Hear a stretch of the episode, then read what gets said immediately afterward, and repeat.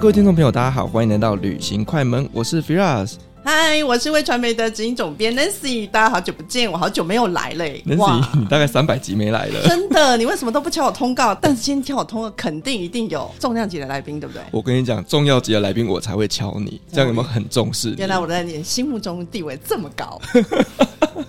对，因为我真的非常非常喜欢 Nancy，就是跟我一起访谈重要人物，我觉得那个互动感会比平常还要好很多。那你什么时候把我扶正呢？因为你比较忙啊，是这样子哈。通常都是一个“忙”字就带过，代表他其实心里面有我。不是啦，好了好了，我们今天主要来聊的主题呢是……等等，我们要卖个关子，还要卖什么关子？你有听过一句话吗？好山好水好好玩。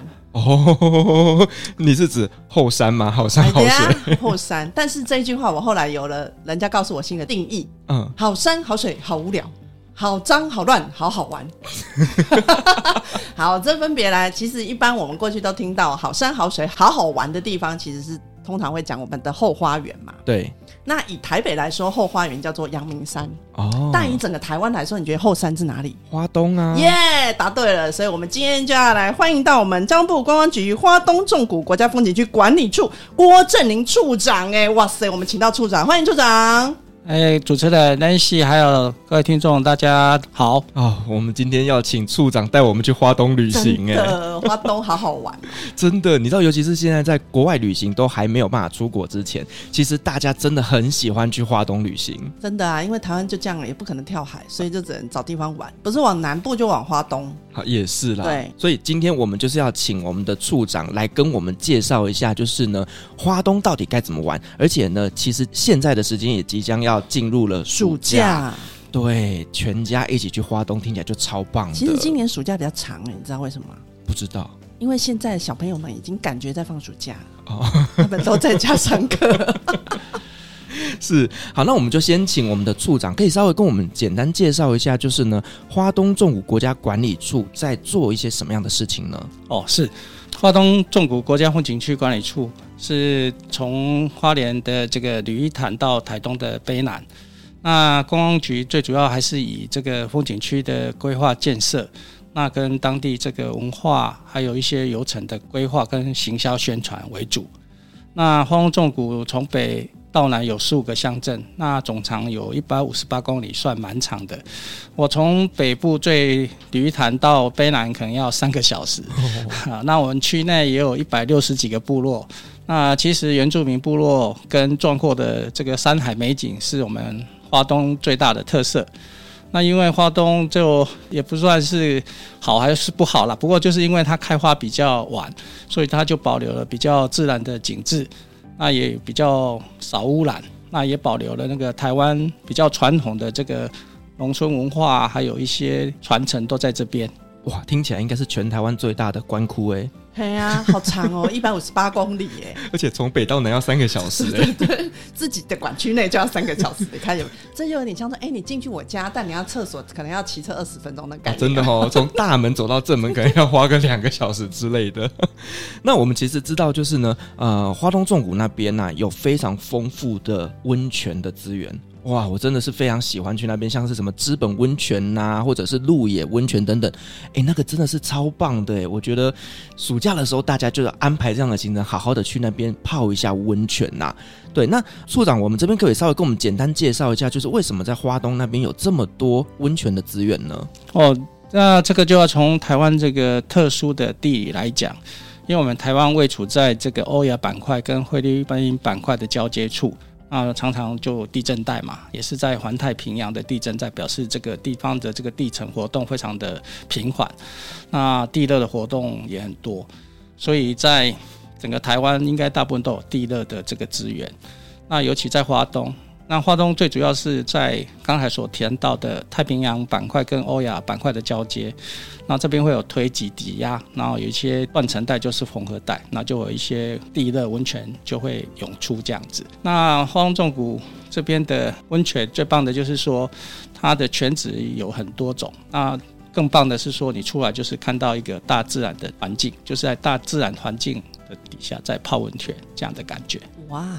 感觉好像在野溪泡温泉的感觉，你有那个画面吗？有，但你知道吗？其实我以前都是去日本泡，可是我从来没有想过，就是原来台湾也有这么天然的温泉的资源呢。有诶、欸、有诶、欸，其实花东的泉水应该跟北投这边的泉水或者是宜兰的泉水不太一样。对、嗯，是是。那处长这个有什么差别呢？诶、欸，差别应该就是一些矿物质，还有这个酸碱盐的部分呢、啊。嗯，那我们再从瑞穗温泉谈起的话，就是瑞穗是一个碳酸铁泉，就很多的矿物质有铁质，所以它会氧化，它就是有温泉花，然后就是褐色的。那也是一个深蓝之汤，然后就当地的讲话。深蓝之汤是指去泡生查埔哇，泡生囝，嗯，生查埔重点是生查埔深蓝之泉。对，深蓝之泉，所以花莲县政府现在把它也有在推英雄汤。那接下来就是安通温泉，安通温泉是一个硫酸盐氯化物的部分是无色的，然后它也是有一点咸味了哈。那它也是一个很滑嫩的一个泉子。那再往南就是资本，那资本也是一个诶、硫酸盐浅的部分，它也是一个无色无味的。嗯，哇，这样听起来其实真的在那边有好多不同的温泉选择哎。没错，你知道我们大家都比较清楚的是资本温泉，没错，因为在最早以前我们被日本统治过，所以其实他们日本人很喜欢在台湾泡温泉，嗯，所以你有看他开发很多不同地区的温泉的场域，对，那资本其实也是其中一块。那我可不可以请处长来稍微跟我们简单介绍几个比较呃具有特色的温泉呢？因为比较普遍，就是说在花东交通很便利，就可以泡到温泉。刚才所讲的这个瑞穗、安通还有资本都是非常便利，尤其资本在南回，现在南回通的交通也很方便。那另外目前比较夯的就是南横，南横现在也是通的，在四月初是有条件的开放哦，大家也等了十几年。那从这个南横过来之后，有有一些那个温泉也有野溪了。不过野溪温泉的话，我其实建议听众可能也还要注意安全，好，还要安排好才能去了哈，还要看当地有没有限制。那另外在南横也有天龙温泉啊，还有一个我们自己经营的一个六口温泉。那六口温泉这个是比较特别，是我也觉得很特殊的一个景点，它的景点不大。那可是他就是在南横公路开发的时候就发现了这个温泉的入头了。那入头我们就当地的这个公务单位就把它做成六口温泉。那以前是他们泡澡休息的地方，嗯、啊后来老师就是工作之余啦。就会在那边泡汤啊！现在目前我们把它变成一个小的景点，是在南横这边，他会泡汤，他会去煮温泉蛋，或是在那边观赏，这样子是一个蛮特别。那尤其南横通了整个溪谷的这个景色也很棒，这样子。好，那我们就针对几个温泉来做一些行程的建议好了。例如说，我今天想要规划一个瑞穗温泉之旅啊，那除了泡温泉以外，我还可以去规划一些什么样的行程呢？哦，是因为这个泡汤目前是夏季，因为通常的人都喜欢冬季啊。其实夏季泡汤也有一些不错的效果啦，比如放松心情啦，让睡眠很好，能够加速新陈代谢。尤其是夏季，可能泡汤它的这个代谢会增强。嗯，好，那如果说因为我们玩本来就有四季的规划嘛，哈，那以夏季来讲。那花东纵谷这边本来我们就是希望推一个漫游的方式，所以如果不要太累的话，其实现在的那个饭店啊，都可以搭双铁来到我们的饭店，饭店还是都会有接驳啦。那另外我们目前极力在推的就是自行车之旅哦，因为花东这个地方如果用走的，我觉得。有点，你要到各各个景点 啊，就是有如果一个景点其实它是地广哈，其实会比较分散一点，你要走还是走不到。那从绿色的旅游来讲，其实自行车不错，因为其实花东以前有很多的这个铁道已经废弃了，所以就会改建成自行车道。那从双铁旅游的部分是还有绿色旅游的概念，坐火车。然后骑脚踏车，你到婚前换店就可以骑脚踏车去到处逛，这样子。嗯、所以我们在推荐这个夏季的部分，就是除了泡汤，你可以骑脚踏车。像我们的瑞穗有环乡自行车道，那我们安通这边刚才有提到的那个有一个板块的交界处，那个比较好玩的是说，因为它是个缝合带，每年可能会上升的一公分、两公分。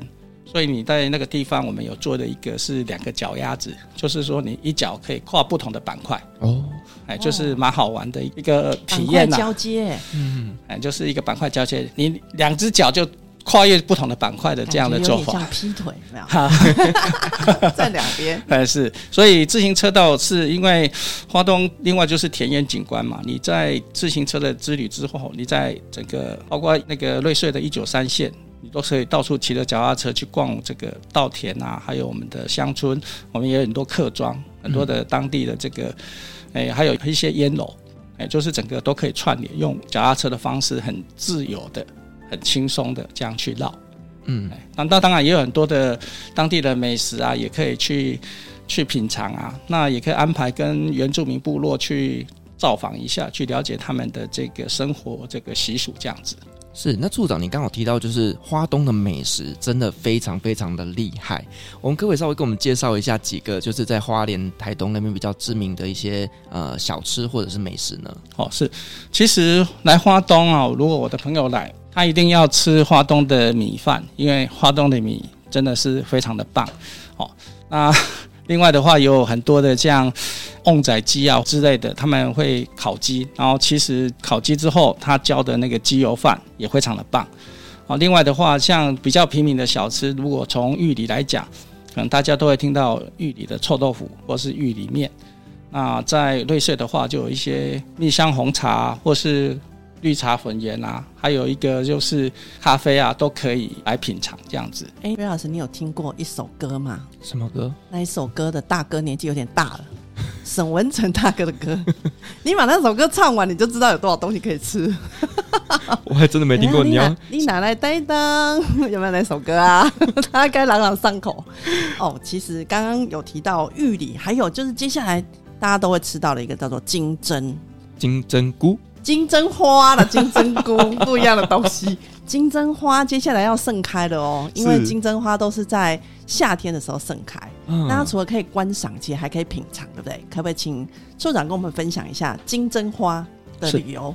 哦，那金针花应该做到八九月左右会盛开。那我们在纵谷部分有两个，一个是赤科山，一个是六十石山。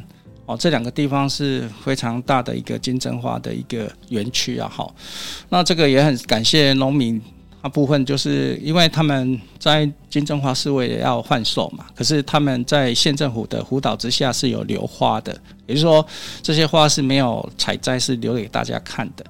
哦，那所以金针花是在九月啊，其实一般来讲，其实我感觉上六十四山跟赤科山跟外国的这个田园。没有什么，就差不多啦，就是一样的美丽。尤其是整个是类似草原，如果你没开花，就是绿色的。嗯，然后它的山峦叠翠啊，也是类似是外国的这个高山的景致差不多。那金针花就是可以做很多的这个菜的这个配料，也可以做一些诶美食的做法。那其实当地有很多的田园餐厅，他们有一些风味餐。啊，大家如果有机会在八九月的部分有空，也可以在因为季节关系，可以顺便安排到六十三跟刺客山来看金针花。那因为我们风景区管理处之前为了这个，常常有民众会打电话来问说，哎，到底金针花开了多久，开了多少了？因为他们要安排行程。那当地的民宿业者可能也会有一些困扰，因为每个人打电话都来问说啊，到底开了怎么样？嗯，所以我们在前几年跟今年，在赤科山跟六十十三都已经有用一个直播，就是用这个录影的画面哦，大家就是直接看那个就知道现在开的怎么样。对，所以没开的时候，现在去看也是可以看到赤科山跟六十十三的这个白天晚上跟四季的景色都可以去观赏，也算很疗愈啊。嗯，是。所以只要去你就看，哎，到底花开了几层？其实你可以自己去看，你就知道说，哎，你可以自己去安排时间这样子。嗯，哇，这很先进啊，就不用再一直打电话，卖个卡，你赶紧来看哦，很烦，你知道吗？没想到现在的游客会打电话去问说花开多少了。对啊，哦，好酷哦。那处长，你刚刚有提到，就是说去花东那边也有一些部落可以去拜访嘛，对不对？对。那可不可以稍微跟我们简单一下，就是在部落那边有一些什么样好玩的地方呢？哦，是因为刚才有说明了，就是花东纵谷有一百六十几个部落，那他们部落类似就是我们的村庄了哈。那其实他们目前有很多是，其实人口或是青年的断层还蛮严重的。其实他们希望青年能够返乡来就业。能够帮助这个地方来发展啊，所以我们在一百零七年开始就推了一个纵谷园游会的这个品牌，就是以原住民的文化为主。那我们原住民文化的部分在推广上，还是会尊重他们的需求啦，就是从他们的角度去辅导说，诶，你们如果要做观光产业，你们是希望怎么来做？那不要去触犯到他们的禁忌，或是他们觉得不想的部分。哦，所以我们会经过沟通。所以后来我们就另外从纵谷园游会就发展了一个叫做餐桌上的部落旅行，就是用一桌餐食说故事，还有配上当地的秘境。比如说，在这个玉里的支罗部落来讲，因为支罗部落他们以前在做行程的时候，就是以玉米为主，好，因为我们花东都是以米嘛，所以他们在用米或是配行程的时候，就是会比较简单。那后来我们去帮他做餐桌部落旅行的时候，因为那个地方刚好之前有齐柏林在那边拍大脚印，就看见台湾的大脚印的的一个位置，所以他们就结合这个大脚印的部分去做一个餐桌，哦，然后把他们这个支罗部落米八六就是大家合作的这个精神，然后弄一个原住民的一个餐食。来说明这样子，然后它就是一个半天的行程，或是两三个小时的，你可以好好吃他们传统的，还有一些以前传承下来的这个餐食，那也有他们的这个日常的生活，可以跟他们分享这样子。其实我们有五个部落在辅导这样子。是，那处长你刚好提到就是这个米八六，那到底什么叫米八六？那米八六是阿美族语，就是。互助换工的意思，其实它跟我们台湾差不多都一样，就是以前在农忙的时候，那可能他家要收割嘛，我们就去帮忙他，好，啊，我们那时候他就来帮我们，就是互助换工的意思。其实这个在以前的传统社会或原住民，在能力比较不足，或是大家都会互相帮忙做这个农作物，所以在阿美族的他们这个的精神就是米八六，就互助换工的意思。哦，原来是这个意思，所以说他现在就把这个整个。团队叫做米八六嘛？那是，OK，有点像是文化创新的一个感觉。对，它就有点像我们到国外去一样啊，我们就去打工换宿了嘛。是，他是换食物，我们是换住宿。对，其实台湾现在有很多打工换宿啊。对，好，那处长，假设说啊，我今天想要去安排一个花东纵谷之旅啊，你有没有建议大概要安排个几天的时间呢？如果到花东来，一定要两天以上了哈。那因为我们在整个区域的分别上是从纵谷北中南区，那因为北部部分是比较靠近花莲，可以跟花莲结合在一起哦。然后我们有鲤鱼潭，那鲤鱼潭比较棒的部分是说，它除了是赏银的一个很好的基地之外，它的生态跟湖光山色非常的宁静，是一个很好休闲的地方。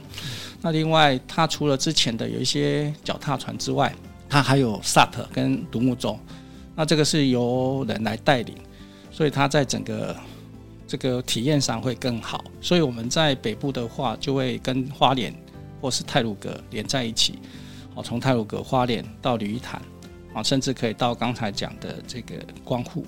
那光复有一个还蛮棒的景点，就是大农大户一个森林园区啊，它就是哎平地造林。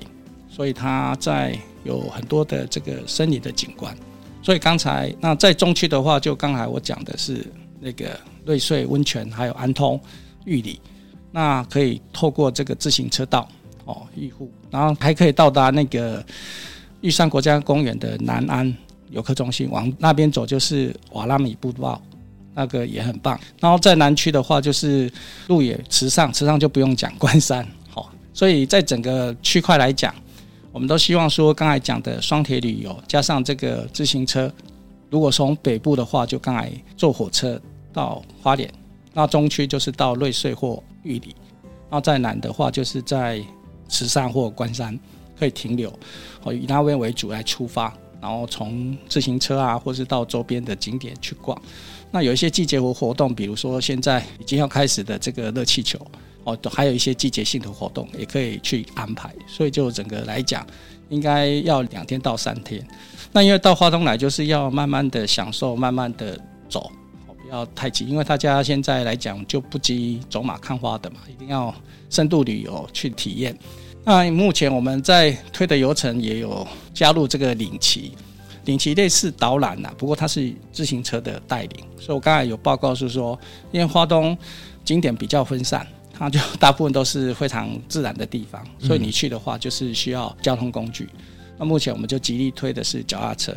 那我们现在在培训一些领骑人员，那领骑人员就是类似希望有一些达人，他就带你去大街小巷去逛，然后去知道这边当地的这个你不知道的故事或他们在地人的生活风格这样子。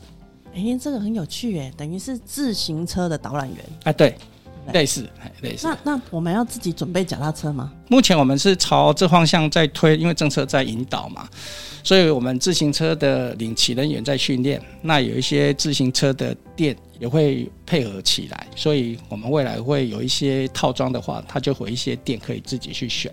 哦，哎，这样很方便，就不用自己再载着自行车到花莲，就。开车过去，或者是坐火车去，然后直接跟当地租脚踏车，就可以做这个自行车的旅游了。对，那因为它现在有一种自行车，它是电辅车，不是电动车，它是要骑，然后是有带动的，也还是要骑，可是你会轻松很多。所以刚才我讲的瓦拉米啦，或是像六十十三，你都可能骑得上去。那我们现在推的游程有一条自行车多元路线，是可以骑到这个泰鲁阁。其实你透过电辅车是非常轻松，可以从这个花莲沿着北滨一直骑到泰鲁阁。嗯，那如果我想要去报名这个就是骑脚踏车去环花东的话，那我要去哪里找这些相关的资讯呢？其实现在有一些是市面上有在贩售的，那有一些是旅行社有在贩售。嗯，那我们现在在推的会比较刚才讲的是有结合领骑。那其实如果你在花东来走。应该都常常会看到一些保姆车在带，其实他们是非常专业的，就是整个从花莲可能骑到池上，那有保姆车，然后他会让你休息，然后到哪个景点休息，然后就有一些供补给啊，或是吃个东西这样，或是上个厕所。可是它这个是一个比较长程的骑程。另外，我们套装的话是一段一段的包装，所以去到一个点休息，那有可能是。接车子不是全然都是骑车啦，有一些中巴可以带这样子。嗯，现在体力不是那么好，因为太长了，所以他你可以选。你如果体力好，你可以选全程；但你如果只是想要观赏部分景点，就是可以区段区段的用自行车的方式有旅游嘛。就是刚才讲的，像暑假快到了嘛，小朋友要出来玩。其实现在因为疫情的影响，我们在后面的套装也希望是小团制的。哦，就是可能亲戚朋友大家知道的，就比较大家不会担心，对，对，哦，这是小团性的，然后他们只要，呃，四人成行，然后旅行社就有这个套装行程可以贩售这样子。嗯，刚刚其实处长提到都是比较慢一点的旅游，对，我们来讲一个刺激的好了。什么？你有没有去秀姑峦溪泛过舟呢？你说泛舟吗？我给他注意。我们溪，哎，我们两个都是旱鸭子哦。好，那可是我觉得应该有些朋友还是想玩一点刺激的。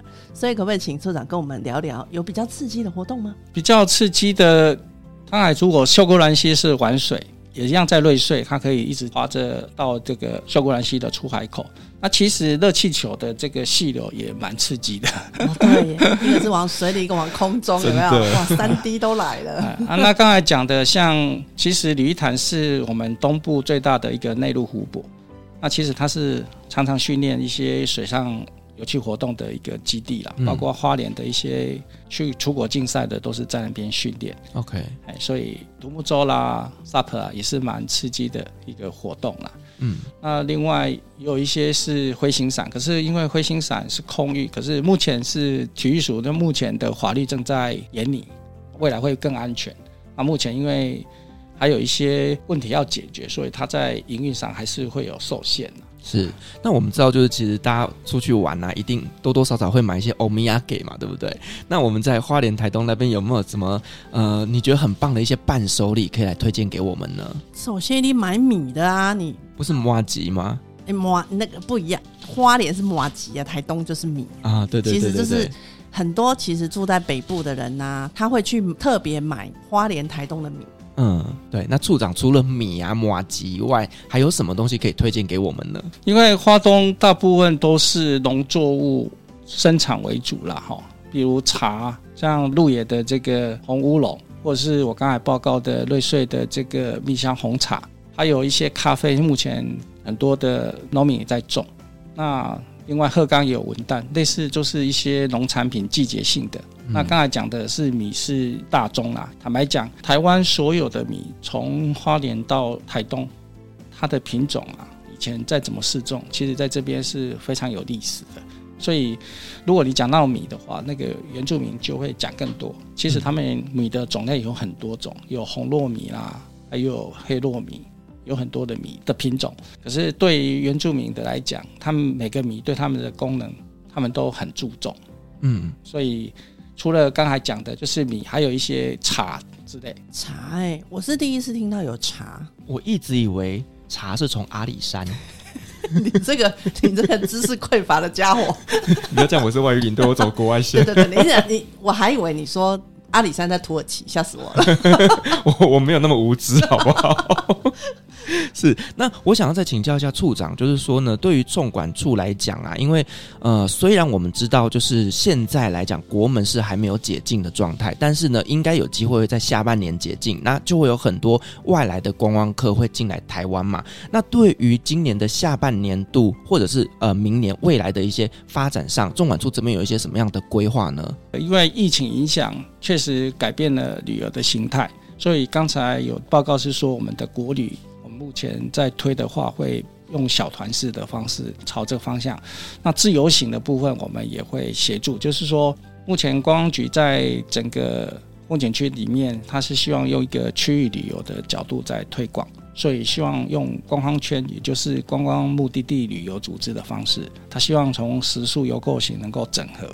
所以我们目前是为了疫情，还有未来国境开放，能够加大这个国际市场的户数，我们是结合了这个，希望用观光圈。那所以我们现在比较辛苦的是说，除了刚才讲的只到鲤鱼潭之外，我们现在还要扩到到泰鲁阁。也就是说，不在我们范围区域里面，也需要用区域观光的角度去整合。嗯，所以我们现在会整个花莲的这个整个区块，我们会跟县政府合作来结合，然后去做行销，比如说旅展啊，或是拍摄一些行销影片，好，然后还有一些促销的活动。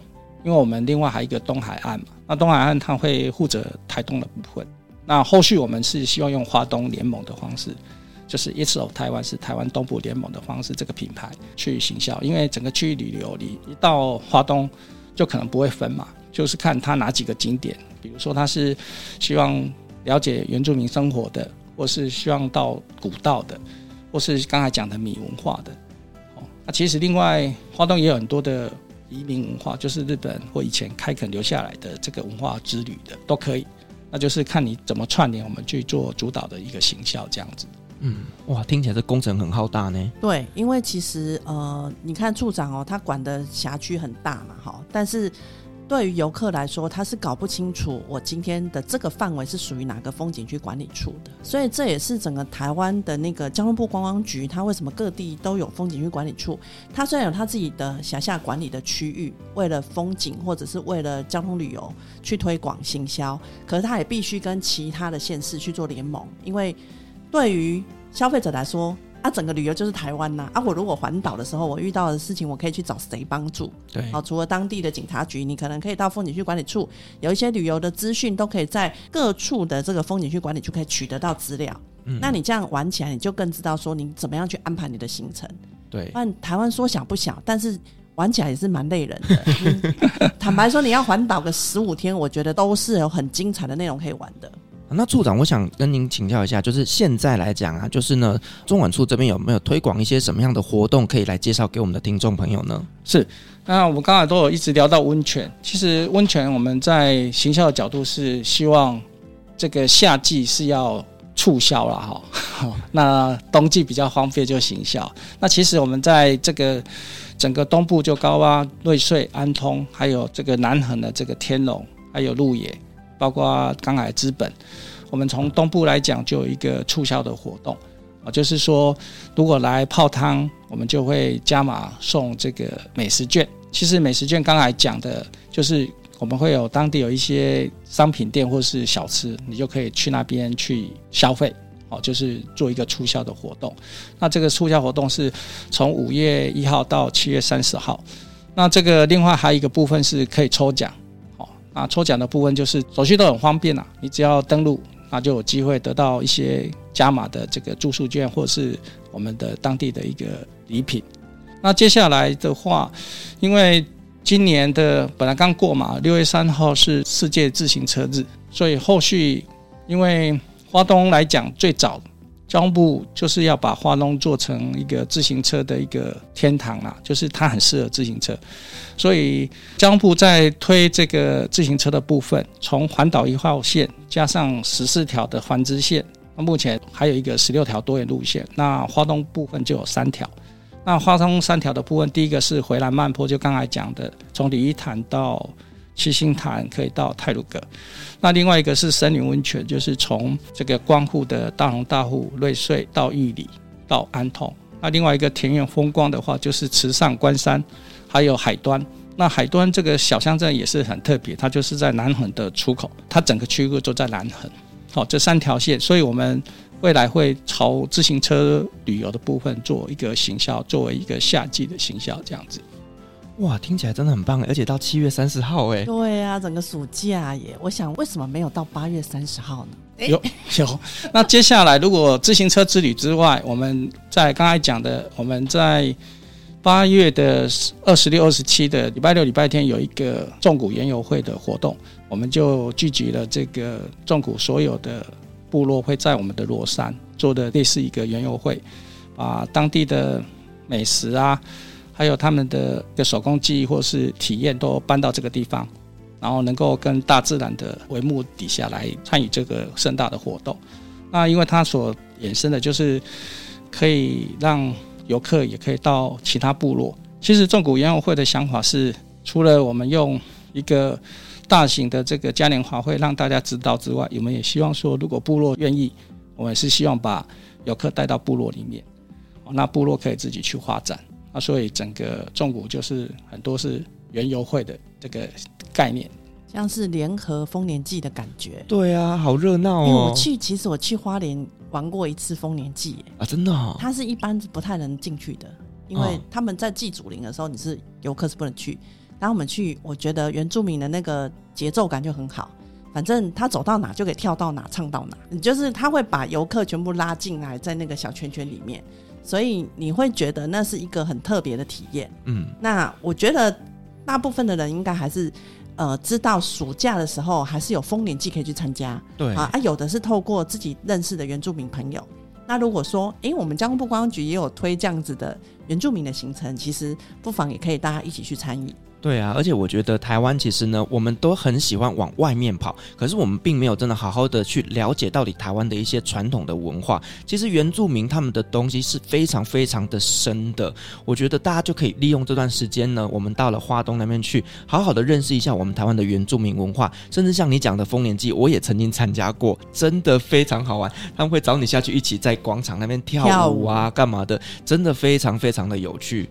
所以啊，今年在二零二二年的纵谷好汤季这边呢，我们的交通部观光局他们推出的台湾好汤，那启动了这一个呢纵谷好汤季的行销活动。那今年呢特别串联了花东纵谷沿线特色的温泉区域，包括了像我们刚前面讲到的瑞穗啦、雾鹿、鹿野、安通、知本温泉等等的哦。那从五月一号到七月三十号推出的。专案订房就送你两百块的重谷美食券呢，而且你只要上网登录呢，发票它就会抽。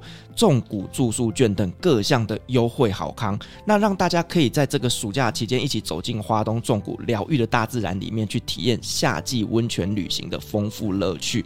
那这个呢活动的内容呢，第一个就是领美食券嘛。那消费者只要透过官网或者是电话直接联系特约的旅馆，以重谷好汤祭的专案去做订房哦，就可以呢在完成入住的时候领取两百块的重谷美食券。那接着呢就可以持着这张券到特约。约的餐饮伴手礼店家去呢，依照一些相关的规定去采购跟消费。你刚刚讲的是店家嘛，对不对？对。那这些店家呢，包含有瑞穗老家后山菜，还有瑞穗的绿茶肉圆。绿茶肉圆呢，听起来好刺激的感觉。听起来绿茶的肉圆，我好难想象那是什么味道。还有玉里面啊，其实你有吃过玉里面吗？现在其实，在台北也有蛮多玉里面的哦。然后还有关山米国学校、延平乌泥囊多元文化工作坊等，还有许多温泉区周边的美食哦。那特产跟体验活动都可以来抵用。对，而且第二个呢，就是我觉得我非常感兴趣的，就是抽住宿券，就是在五月一号到七月三十号呢，你只要入住这些特约的旅宿的消费者，你只要呢取得由该业者开立的纸本，注意哦，是纸本的消费凭证，那是不管是发票或者是免用统一发票收据都可以，那拍照上传到活动的网站，登录完成之后呢，就可以参加抽奖。那丰富的奖项就包含了纵谷优质饭店民宿住宿券共一百七十一名以及重古伴手礼总共五十名等等，总价值超过一百万哦。而且呢，许多的特约饭店跟旅宿也会在专案的名额外推出其他的好康优惠。有兴趣的民众呢，都可以到活动网站“重谷好汤记”去查询，或者是在订房的时候主动来询问我们的业者。是，那相关的活动呢，大家也可以去参考花东纵谷国家风景区管理处的官网。对，相关的链接我也把它放在我们下面的资讯栏。看起来我今年又可以安排到花东去玩了。真的，我觉得你们家一家老小应该去会非常好玩。对，因为我们已经蛮久没有去花莲。我记得我儿子应该在三岁的时候，我带他去花莲玩到现在。目前他已经十五岁。哇！其实我蛮喜欢在暑假的时候都会带小孩去不同的地点玩，像有一年我就是安排四天在台南，嗯，然后我想我今年应该可以安排去花莲了。对，我觉得我们身边的这些亲朋好友呢，大家我们可以稍微跟大家分享一下这些资讯。其实现在就是去华东最好的时间点。好哦，所以其实我们刚刚前面开头讲到了好山好水好好玩，真的，其实花东纵谷这个花莲到台东是真的非常值得大家哦，安排个两天三夜、三天四夜、四天五夜、六天七夜都可以。不管安排几天，都有很多很多东西值得你去那边好好的探访一下。没错，我觉得这个疫情也带给大家一个呃新的想法哦，就是当我们不能出国的时候，我们还有什么休闲娱乐的地方可以去？对，这也是一个很好的时间点，让我们来好好认识台湾的这一块土地。对，你要先认识自己的家乡，你出国去的时候还可以做国民外交，告诉人家我们台湾到底哪里好玩。真的，你知道我每次跟这些外国人交流的时候，他们都说 Where is Taiwan？他们会以为在 Thailand，，对，他们当然第一个问我说：“哎，台湾是什么？台湾在哪里？”接着就问我说：“你们台湾有什么？”对，所以我们不能让别人都只记得我们有臭豆腐。呃，其实玉里也是臭豆腐的故乡啦。坦白说，我们不能让他觉得说只有猪血糕，我们要让他知道，其实我们有非常多好玩的地方。对，台湾绝对不是只有 ASUS 跟 Acer，其实台湾观光这一块非常非常的厉害。是，那我们也非常谢谢交通部观光局啊，在全台湾各地的旅游帮我们做了非常好的行销哈。我们真的透过很多地方的风景区管理处来看到台湾的美。是，而且其实台湾有很多的观光业者，或者是这些民宿啦等等相关的产业别，真的都非常非常感谢我们的交通部观光局这边为我们做的一系列的行销的一些活动。是，那这一集呢，我们特别针对的是花东纵谷国家风景区管理处，那也谢谢处长来到现场哦，我们一起来跟大家分享花莲跟台东哪里可以玩。嗯，真的非常感谢我们的处长今天带着我们一起去花东旅行，告诉我们这么多该如何规划花东之旅的一些眉眉角角。我相信呢，今天听众们的大家一定收获非常非常的多。那接下来就是即将到我们的这个暑假了，那后续也有一些的假期。其实，在这个疫情期间，大家所面临的这个压力都还蛮大的。那如果需要到外面走走，能够观赏一下、呼吸一下新鲜空气。欢迎大家各位听众来花东一旅，一定不会让各位失望。啊，欢迎大家，谢谢。好，谢谢我们的处长。那我们今天呢，就非常开心能够做一集花东的特辑啦。那我相信呢，大家一定可以好好的在这边规划你接下来的一些旅游行程。好，那我们今天的节目就到这边告一段落。那我们同时也感谢所有听众今天的陪伴。如果您喜欢我们的节目的话呢，别忘记给我们五星好评加分享哦。另外呢，我们在 FB 设有旅行快门候机室的社团，针对今天这期节目，你有任何想要分享的，都可以在上面留言，所有的留言都是我亲自回复哦。旅行快门，我们下一集再见，拜拜，拜拜。